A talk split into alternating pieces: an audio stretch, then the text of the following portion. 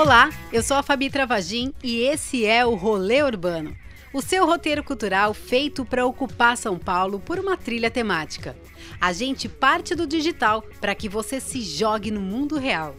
Nosso itinerário foi pensado para você usar seus cinco sentidos. Se liga no rolê!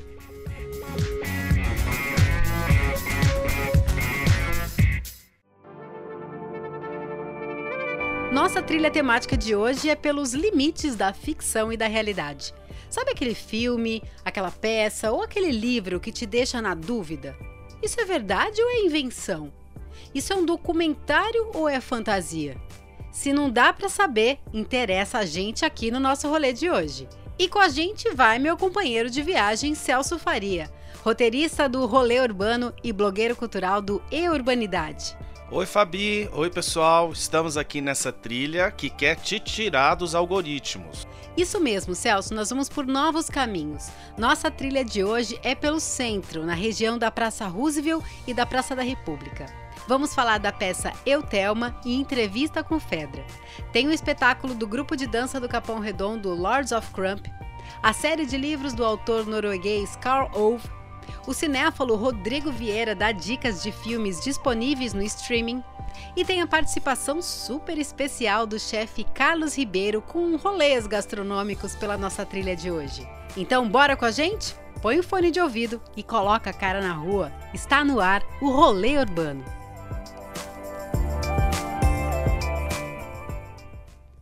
O último filme do diretor espanhol Almodóvar, Dor e Glória, deixa na dúvida até que ponto é uma autobiografia.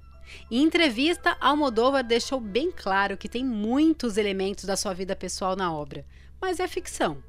Em determinado momento, a velha mãe do personagem principal, interpretado por Antônio Bandeiras, pergunta: Isso é uma autoficção? Esses limites do que é realidade ou fantasia tomaram mesmo conta das mais diferentes produções culturais. A questão é: existe realidade sem ficção? E ficção sem realidade?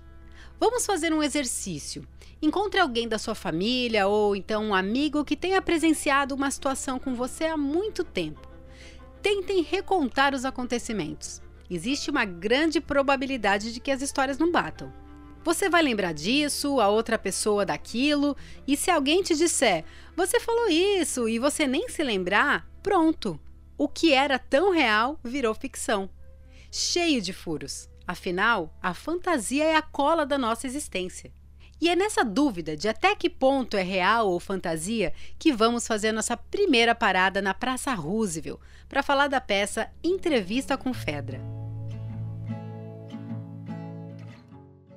Entrevista com Fedra é um texto do jornalista e crítico de arte Miguel Arcanjo Prado Baseada em fatos reais, a montagem relata um encontro do Miguel com a icônica diva trans cubana do teatro brasileiro, Fedra de Córdoba, que faleceu em 2016. Fabi, Entrevista com Fedra é uma perfeita mistura de ficção e não ficção. Primeiro, o texto do Miguel ele parte de entrevistas que ele mesmo fez no apartamento da atriz, pois eles eram amigos pessoais. E a dramaturgia é uma homenagem e uma narrativa afetiva do jornalista a esse ícone que se fez ali na Praça Roosevelt e na, no Teatro dos Sátiros, onde a plateia está assistindo a peça. Os dois diretores que assinam, tem dois diretores que assinam a encenação, o argentino Juan Manuel Telateg, que segundo ele, ele fez uma construção arqueológica da personagem em cena na sua direção, e a dupla é com Robson Catalunha, que dirigiu o último espetáculo da atriz que se chama Fedra por Fedra. A personagem título é interpretada pela Marcia Dailin, a primeira bailarina trans do Teatro Municipal de São Paulo. E que também foi amiga pessoal ali da, da Fedra e recebeu vários, vários conselhos da Fedra no início da carreira dela quando foi dançar no Municipal. Eu assisti a peça, é, gostei muito, é, curti muito. Tem horas que a Márcia ela realmente impressiona pela semelhança que ela tem com a Fedra. E o que é mais interessante no espetáculo é que ele é um bom exemplo de uma dramaturgia nesse conceito de teatro documentário, né? Então ele conta todas as nuances ali da, da Fedra, passando por várias fases da vida dela E de alguma forma você vai vendo tanta questão amorosa, tanta questão é, relacional com a família dela. Então é, eu acho que o Miguel ele conseguiu construir uma dramaturgia simples no sentido de que ela é bem tramada, bem feita e ao mesmo tempo ele consegue fazer uma apresentação histórica ali da personagem. Então eu acho que vale a pena mesmo as pessoas irem até o Teatro Sátiros para assistir Entrevista com Fedra. Legal, Celso, mas atenção só para um detalhe: as apresentações acontecem somente às segundas-feiras, às nove e meia da noite, e a peça fica em cartaz até o dia 2 de setembro, ali no Sátiros, na Praça Roosevelt. Quem quiser ir de metrô, é, a dica é pegar a linha vermelha, você pode descer tanto na Anhangabaú ou na República, e na linha amarela também dá para descer na estação Higienópolis Mackenzie. E vamos dar uma esticadinha até a Aliança Francesa, que fica ali na Rua General Jardim, número 182. E o legal é que é bem pertinho, uma caminhadinha só de 10 minutos. Lá tem a peça Eu Thelma. Essa narrativa é um, ela borra o que é real e imaginário e está até no nome da peça, que se chama Eu Thelma. Thelma é a personagem e eu é a atriz Nicole Marangoni, que também assina o texto. O espetáculo ele faz o embaralhamento dos depoimentos ficcionais e autobiográficos escrito no processo de luto da morte do pai da atriz. Mas a gente vai deixar a Nicole mesmo contar melhor sobre a peça dela. Oi, Celso. É um prazer estar com vocês aí do Rolê Urbano. É, eu sou Nicole Marangoni, eu estou em cartaz aqui no Aliança Francesa com o espetáculo Eu, Thelma. É, acho que a grande força do, do espetáculo é a experiência da morte. Eu passei em 2013 pelos cuidados de fim de vida do meu pai e a partir daí eu comecei a desenvolver uma narrativa ficcional de uma personagem que se chama Thelma, que é uma cuidadora de idosos e ela trabalha com pacientes em cuidados de fim de vida. Essa personagem, em paralelo, ela faz uma relação com a história do meu pai, porque ela perdeu a mãe. Eu perdi o pai, a personagem perdeu a mãe. E essas duas histórias elas vão se alinhavando do, da perda, da questão da morte, do sofrimento que é você ver a passagem de um ente querido, de uma pessoa querida que você ama, como que a gente lida com isso durante esse processo de passagem. Eu acho que nós ocidentais a gente tem muito que aprender com os orientais ainda nesse sentido, que a morte é um processo muito doloroso e é a única certeza que a gente tem nessa vida, né? Então, como que a gente consegue entender que esse é o momento mais genuíno e verdadeiro de encontro que a gente pode ter com uma pessoa que é ali nos últimos minutos da vida dela a gente pode. A gente vê ela lá verdadeiramente nua e, e disposta a dizer todos os sentimentos, e vulnerável e triste, enfim, dividindo aquela experiência com a gente. Nicole, então convida o pessoal do rolê urbano para sua peça. Gostaria de convidar todo mundo para assistir o espetáculo Eu Thelma aqui no Teatro Aliança Francesa de sábado e segunda às 21 e domingo às 19h30. Eu espero vocês. E se você está gostando, não deixa de seguir o Rolê Urbano. Estamos em todas as plataformas: no Google Podcast, no Deezer, na Apple Music, no Spotify. Compartilhe também o nosso programa nas suas redes sociais, hein? Vale compartilhar no WhatsApp da família, na mesa de bar, no batizado. Só assim a gente continua aqui fazendo mais rolês com vocês. Bora seguir a trilha?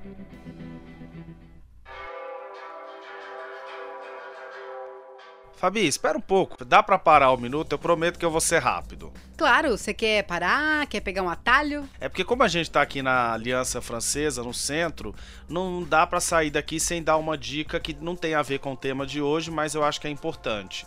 Ah tá, já entendi. Você quer fazer um rolê aleatório. Isso mesmo. Dois espetáculos imperdíveis volta em cartaz ali no Teatro Aliança Francesa. Eles estão desde o dia 10 de agosto, que é a profissão da senhora Warren, que é estrelado pela Clara Carvalho e dirigida pelo Marco Antônio Pâmio.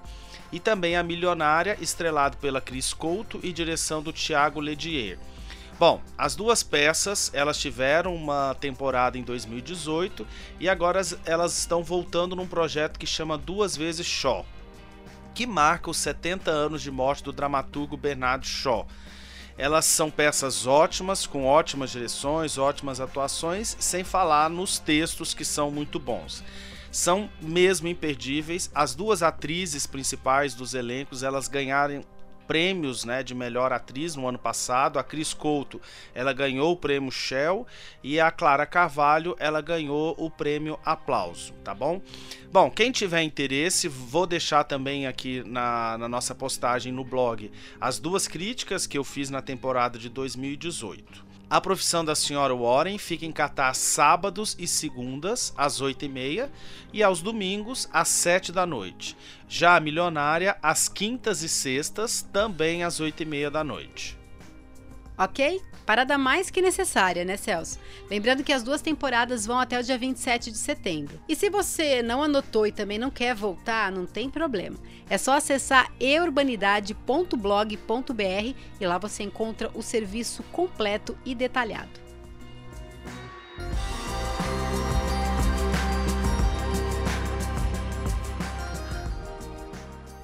E agora a gente vai parar na esquina da Bento Freitas com a Rua General Jardim, do lado da Aliança Francesa. O prédio da esquina é tombado pela Prefeitura, pelo Estado e pelo IFAM pelo seu valor cultural, sendo um exemplo da arquitetura modernista da capital paulistana. Esse prédio foi construído entre 1947 e 1950 para receber a sede do Escritório de São Paulo do Instituto de Arquitetos do Brasil. Ele segue os princípios de Le Corbusier, que foi um dos mais importantes arquitetos modernos do mundo. Olhe para cima e observe que o sistema de sustentação do prédio são pilares, o que é chamado de pilotis, uma marca registrada da arquitetura moderna. Olhe também para as fachadas envidraçadas e as colunas e lajes que são cobertas por pastilhas coloridas, destacando o prédio em relação aos vizinhos. No primeiro andar fica o Café Bento 43. Lá você pode tomar um café ou uma água sentado nas cadeiras de praia que fica ali na varanda. Fabi, esse prédio é realmente uma referência na arquitetura e parar aí foi uma boa dica sua, viu? É, eu não gosto muito de usar esse termo revigorar o centro, até porque o centro de São Paulo sempre foi vivo e com muita coisa boa histórica para se ver. E como o nosso rolê de hoje já deu uma parada, é hora de dicas de gastronomia. E hoje nós estamos muito vaidosos. Quem dá dica pra gente do que fazer aqui nessa região é o renomado chefe Carlos Ribeiro, um paraibano que ganhou por vários anos como o melhor picadinho de São Paulo e acabou de lançar o livro Comida de Santo que se come. Olá pessoal, aqui quem fala é o chefe Carlos Ribeiro e a dica de hoje para o nosso rolê urbano vai ser o centro da cidade de São Paulo. Vamos começar dando a nossa dica de hoje pelo Churrasqueto. É uma pequena churrascaria que fica na rua 24 de maio, no número 237, na República. E o forte de lá, para quem não é apreciador como eu de churrascaria rodízio, você faz o pedido do, da carne que você quer. E a minha dica é o espetão misto com maionese de batata, que é incrível, e uma caipirinha coada, exatamente. Uma caipirinha de limão coada. Então, essa é uma grande dica do churrasqueiro. Em seguida, nós temos o Biarroi SP Viet Pub, que fica na rua Rigo Freitas, no número 56. Você vai encontrar uma variedade de pratos originais do Vietnã e você vai poder também desfrutar de uma série de outras iguarias que é oferecida pela casa. Um outro local bem bacana que eu gosto também chama-se Tabuleiro do Acarajé. O Tabuleiro do Acarajé ele fica na rua Jesuíno Pascoal, número 30, em Santa Cecília. Uh, você vai encontrar um serviço muito gostoso. As, as irmãs aqui atendem e fritam o acarajé na hora para você. Então, fica aí a dica do Tabuleiro do Acarajé. E em seguida, para quem gosta ainda de dendê, vai a dica da Rota do Acarajé. Além do acarajé, do abará, você vai encontrar uma infinidade de outros pratos da cozinha baiana e da cozinha nordestina e uma excelente carta de cachaças.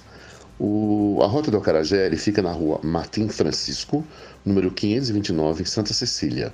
Agora vamos ao ponto alto, que é o Pasve. O Pazzi ele é um restaurante antigo, foi fundado em 1960, fica localizado na rua na Avenida São João, número 1145. Então lá você vai ter uma quantidade também de pratos incríveis, variados dos clássicos da cozinha paulistana e da cozinha brasileira também. Espero que vocês tenham gostado do rolê urbano e essa é a nossa dica para vocês. Poxa, que legal essas dicas, hein? São para todos os gostos e para todos os bolsos, né? Quem quiser saber mais, os horários de funcionamento, os endereços, eu vou deixar lá no blog, que é o eurbanidade.blog.br tá bom? Dessas dicas aí eu conheço o Tabuleiro do Acarajé, que tá de casa nova, ali na Santa Cecília, e é um lugar perfeito para ir com a turma ali para tomar uma cerveja no final da tarde, pedir um acarajé, é muito bacana o lugar mesmo. Quero agradecer o Carlos aí pela participação aqui no nosso rolê urbano pelo centro da cidade, lembrando, né, que o Carlos foi um dos chefes convidados para o Porco Mundo Sudeste, que foi um evento promovido agora pela Dona Once, a Casa do Porco, que reuniu 30 outros chefes de todas as partes do Brasil para um banquete que aconteceu agora dia 29 de julho.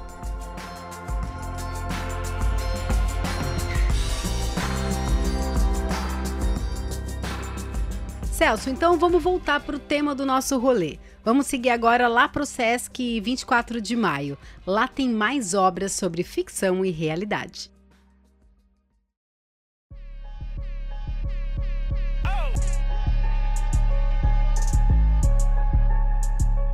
Dia 21 e 22 de agosto, o Sesc 24 de Maio recebe o espetáculo do grupo de dança Lords of Crump, que são do Capão Redondo.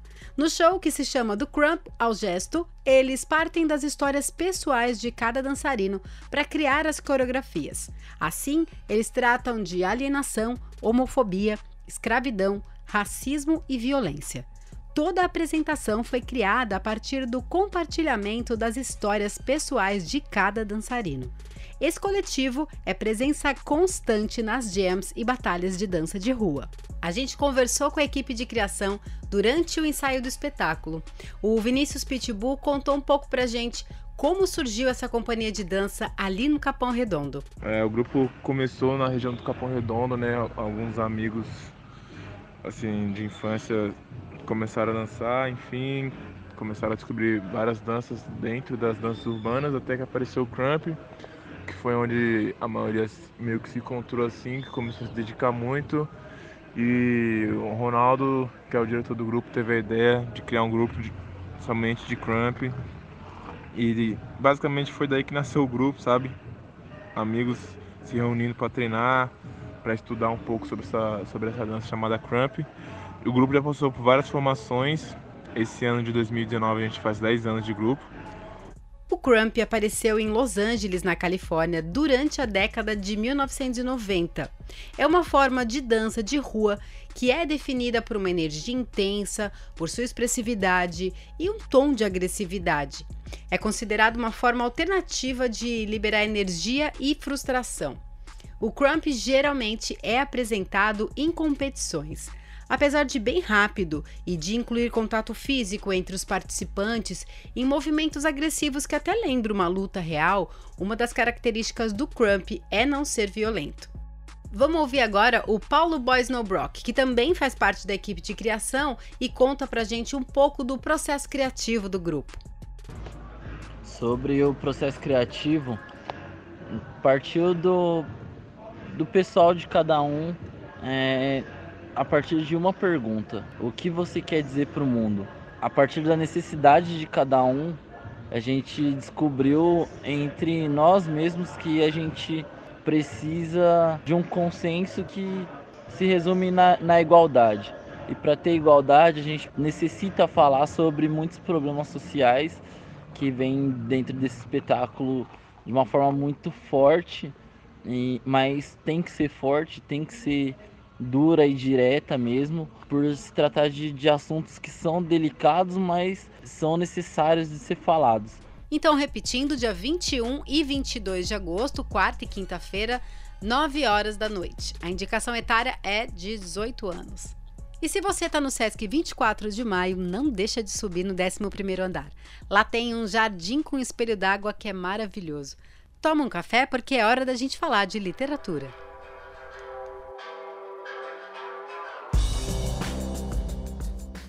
Na literatura, a autoficção é o melhor exemplo para a gente falar sobre esse assunto, nosso tema de hoje, que é a ficção e a realidade. Primeiro, os diários sempre estiveram muito presentes na vida dos artistas, mas normalmente eles eram só divulgados após a morte, por exemplo, do escritor.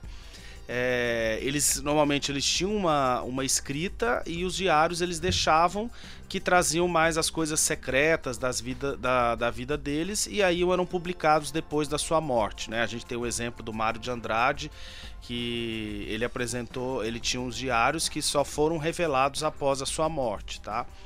É, mas a partir da, desse, da atualidade, esses diários e essas autoficções elas começaram a aparecer né, e elas começaram a ser reveladas antes mesmo da morte dos escritores. Tem um crítico que chama Walter Benjamin, que de 1930, ele já disse que essa pro proximidade com o autor, ele já representa o fim do narrador na literatura. É importante a gente lembrar que toda literatura ele tem três coisas, né? Ele tem um narrador, ele tem é, o escritor e ele tem o personagem. E então a autoficção ela realmente vai misturar, né? Então o personagem ele acaba sendo o próprio autor da, da obra. É, e isso fica muito mais acentuado se a gente olhar para hoje com as redes sociais. Então você tem o contato com esse narrador que virou personagem nas próprias redes sociais. É, já que a gente está falando disso, é, nos anos de 1980, então esses gêneros que a gente chama de autobiográficos, eles vieram com força total e eles deram aí um novo respiro né, na, nas narrativas. O maior autobiógrafo vivo é, atual é o escritor norueguês Karl Over Knausgaard, que renovou o estilo. É, ele escreveu seis volumes, cada um tem 500 a 600 páginas e cinco já foram traduzidos aqui para o Brasil. Ele até esteve aqui na Feira Literária de Paraty, a, Flip, em 2016. É, é muito interessante o livro dele e essa linha de fazer uma autobiografia já causou bastante problemas para ele. Por exemplo, é, já teve problema com a família, com os amigos, por se verem retratados ali dentro das suas obras. Eu li dois livros deles, dele, que é A Minha Luta 1, A Morte do Pai, e A Minha Luta 2, Um Outro Amor. Eles são livros que precisam ter fôlego. É, ele é muito detalhista, é, mas ao mesmo tempo ele é cheio de passagens tocantes. Então, por exemplo, o primeiro livro, me lembro do capítulo em que ele falava sobre a morte, que é realmente muito tocante ali quando ele vive o processo de, de, de, enterrar o pai dele, da questão do corpo, né? Como a nossa sociedade ocidental ela tem uma dificuldade que depois que as pessoas morrem, o que fazer com esse corpo. E o segundo livro, é, ele conta muito da relação dele com a esposa e os filhos, uns filhos pequenos, e como que a vida normal e habitual ela pode ser bastante complexa. Bom, o terceiro volume eu já tenho, mas eu vou ler aí para frente e aí eu conto mais para vocês. E aqui no Brasil, Celso?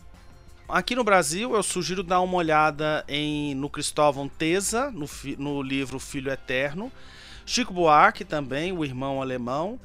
É, e descobri que já estava morto do João Paulo Cuenca, que é considerado um dos mais importantes nomes da literatura brasileira contemporânea. Um fato interessante a contar também é o livro O Delegado Tobias, do Ricardo Lísias, que tem uma história bem engraçada aí, que ele foi chamado pelo Ministério Público para explicar sobre alguns documentos que ele que aparece dentro de, de um dos livros dele. Parece que nem todo mundo anda preparado para essa mistura, né? É, exatamente. É, realmente cria nas pessoas uma confusão ali da, dos limites do que é verdade e do que é fantasia mesmo. Ainda eu queria sugerir mais o livro, o livro do Jô Soares, que chama o livro do Jô, uma autobiografia não autorizada. Vê que engraçado, né? Ele escreveu o próprio livro dele e diz que não é uma autobiografia, que é uma autobiografia não autorizada. Então ele faz uma mistura exatamente nisso que a gente está conversando hoje sobre o que é ficção e o que não é ficção. O primeiro livro dele fala da infância dele até os anos de 1960 e o segundo vai até o ano de 1987, quando ele saiu da Rede Globo e foi assumir o programa de entrevistas no SBT. É isso aí. Nossa trilha já nos levou ao teatro, à dança, à literatura e falta agora o cinema e o streaming. O cinema é repleto de exemplos de narrativas que trabalham esse limite entre o que é real e o que é ficcional. Seja no cinema falando sobre cinema ou sobre fazer cinema, ou mesmo na obra ficcional, onde a gente consegue encontrar rastros biográficos daquele diretor que está contando aquela história. Hoje a gente conta com a participação do cinéfalo Rodrigo Vieira, direto de Fortaleza. Ele tem três clássicos para indicar que, em graus distintos, têm essa questão como pano de fundo. O primeiro é O Pianista, do Roman Polanski, disponível em plataformas de streaming. O filme narra a jornada de sobrevivência de um pianista polaco pelos campos de concentração na Segunda Guerra Mundial. E o que é interessante aqui é que o próprio diretor, como um judeu que escapou de um gueto na Cracóvia após a morte de sua mãe e que foi separado do pai, em certa medida viveu muito dessa história é, e trouxe muita coisa da, da, da sua memória para cenas de O Pianista. Né? Em, em diversas coletivas, diversas entrevistas de divulgação do filme, ele contava o quanto era doloroso para ele essa questão de estar tá, é, reensinando, revivendo aquilo. Outro exemplo, outro, a outra indicação é o filme Outro Lado do Vento, do Orson Welles, também disponível em plataforma de streaming. Esse filme foi rodado nos anos 70, mas só foi finalizado agora em 2018. É uma, é uma obra póstuma do Orson Welles. E ele narra basicamente o último dia de vida de um diretor que está prestes a lançar o seu filme, que se chama justamente O Outro Lado do Vento. Então é um filme é, sobre cinema, sobre fazer cinema. Então, em alguns momentos, ele carrega um pouco esse tom de documentário falso, como se ele estivesse registrando a realização desse filme. Então, tem muita metalinguagem. E algumas decisões do diretor confundem a gente do que, que é real e o que, que é história, o que, que é ficção. É, é um, de uma certa maneira, chega a ser um, um, um tratado do Orson Welles sobre a maneira como ele enxerga o fazer cinema. E o terceiro filme seria Jogo de Cena, pelo Eduardo Coutinho, um grande mestre do documentário brasileiro. Esse filme, infelizmente, não está nas plataformas de streaming, mas eu acho que é um filme obrigatório quando a gente fala um pouco desse tema sobre o jogo entre realidade e ficção no cinema. E o que o Coutinho fez, na realidade, foi, através de um anúncio de jornal, é, selecionou 83 mulheres para contar suas histórias de vida em um estúdio e 23 delas foram selecionadas e filmadas. Essas mesmas histórias foram encenadas por diversas atrizes e essas encenações são então intercaladas com as cenas das pessoas que estão relatando de fato aquelas histórias. Dessa forma, o diretor vai aos pouquinhos também é, apagando aquela linha que existe entre o real e, e o ficcional, entre o documentário e a ficção. É, esse filme do Coutinho realmente é um clássico. As atrizes e as mulheres que sofreram abuso se revezam nas histórias. Uma ótima lembrança do Rodrigo. Muito bom esse rolê de hoje, hein? Então, se você está curtindo, não esquece de compartilhar nas suas redes sociais. E estamos quase chegando no final. E Celso, sabe que eu curti esse negócio de rolê aleatório? Vamos sugerir para o nosso ouvinte um rolê fora da trilha, um atalho para a gente terminar. O que, que você sugere para a gente começar?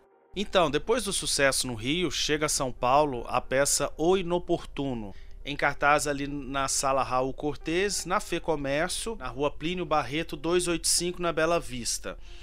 É, o texto é de um dos maiores dramaturgos do século XX, o Haroldo Pinter, que faleceu em 2008. A montagem ela tem o Daniel Dantas no elenco, o El Aguiar e também o André Junqueira. A direção é do Ari Kozlov. O Daniel ele ganhou o prêmio de melhor ator pela CES Gran Rio e o Ari por melhor direção.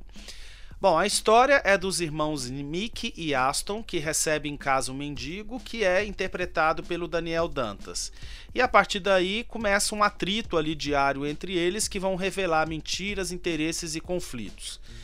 Bom, essa peça estreou no dia 2 de agosto, ali na Sala Raul Cortez, e fica até dia 29 de setembro às sextas às nove e meia da noite, aos sábados às 8 horas e aos domingos às 7 horas. E a minha segunda dica aí do rolê aleatório é lá no Sesc Santo André. É, vale a pena ir lá para dar uma conferida na exposição Selenograma Lua Tempo Design. Essa mostra é uma viagem gráfica pelos calendários minimalistas editados anualmente por Mary Pinney desde 1977. A exposição ela faz super sentido, né, aí nas comemorações dos 50 anos, né, que o homem chegou à Lua. E quem for para lá chega um pouquinho mais cedo para dar uma conferida também no gramado, que ele está recebendo uma intervenção que é toda iluminada, que representa as fases da Lua aí é, nos diferentes momentos que ela passa. A exposição fica até dia 17 de novembro, às terças e sextas, das 10 da manhã às 10 da noite. E aos sábados e domingos e feriado, abre também às 10, mas só que fecha um pouquinho mais cedo que às 7 da noite. Então, Celso, a minha dica para o nosso rolê fora da trilha vai lá para Perdizes, na casa Guilherme de Almeida. No dia 17 de agosto e 7 de setembro, vai rolar por lá o debate Mulher na Direção e traz um panorama sobre os filmes feitos por mulheres latino-americanas. No dia 17, o tema é a diretora Lúcia Murá e vai ser apresentado antes do debate o seu filme que se chama Que Bom Te Ver Viva. Esse documentário traz depoimentos de mulheres vítimas de violações físicas e psicológicas na ditadura. Lúcia lançou no ano passado Praça Paris, uma ficção muito bem feita, tendo no elenco Grace Passou e a atriz portuguesa Joana de Verona. Já no dia 7 de setembro vai ser apresentado o filme Pelo Maio, da diretora venezuelana Mariana Rondon. Os debates são mediados por Joyce Paz, do portal Cinemascope, e Luísa Pécora, criadora do site Mulher no Cinema. Então, anotou aí? Casa Guilherme de Almeida. O site é casaguilhermedealmeida.org.br.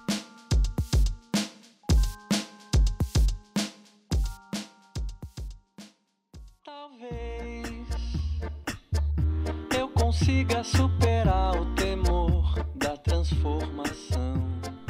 Essa música que a gente está ouvindo se chama Aí Sim e faz parte do terceiro álbum do Marcelo Genesi, que foi lançado no último dia 22 de julho. Eu queria deixar aqui como dica para vocês esse álbum que tem 10 faixas que viajam entre ritmos nordestinos e texturas eletrônicas e que, segundo Genesi, exploram uma reconexão com as suas origens. Desde o seu último disco, o De Graça, disco que aliás lhe rendeu o prêmio de melhor compositor da Associação Paulista de Críticos de Arte e teve uma indicação para o Grammy Latino, Genesis se mudou aqui da Zona Oeste de São Paulo para o Rio de Janeiro, no Alto da Boa Vista, que é onde ele mora até hoje. Porém, Genesi nasceu aqui em São Paulo, no bairro de Guaianazes, que fica na Zona Leste. Daí vem o nome do disco, Guaia, que já está disponível em todas as plataformas digitais.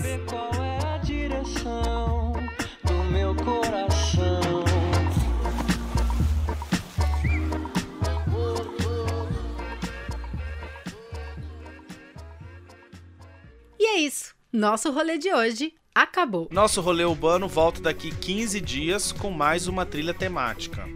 Não deixa de interagir com a gente. Lá na página do blog você pode deixar os seus comentários. É só acessar eurbanidade.blog.br. E segue a gente também lá no Instagram, arroba Além da gente saber se você está curtindo, coloque aí também pra gente seu rolê, os lugares que a gente não pode deixar de falar aqui no nosso próximo programa ou nos próximos programas. Esse episódio teve pauta, produção executiva e roteiro de Celso Faria. Locução, produção executiva e edição dessa que vos fala, Fabi Travagin. Um beijo e até o próximo rolê urbano. Tchau, gente, até a próxima.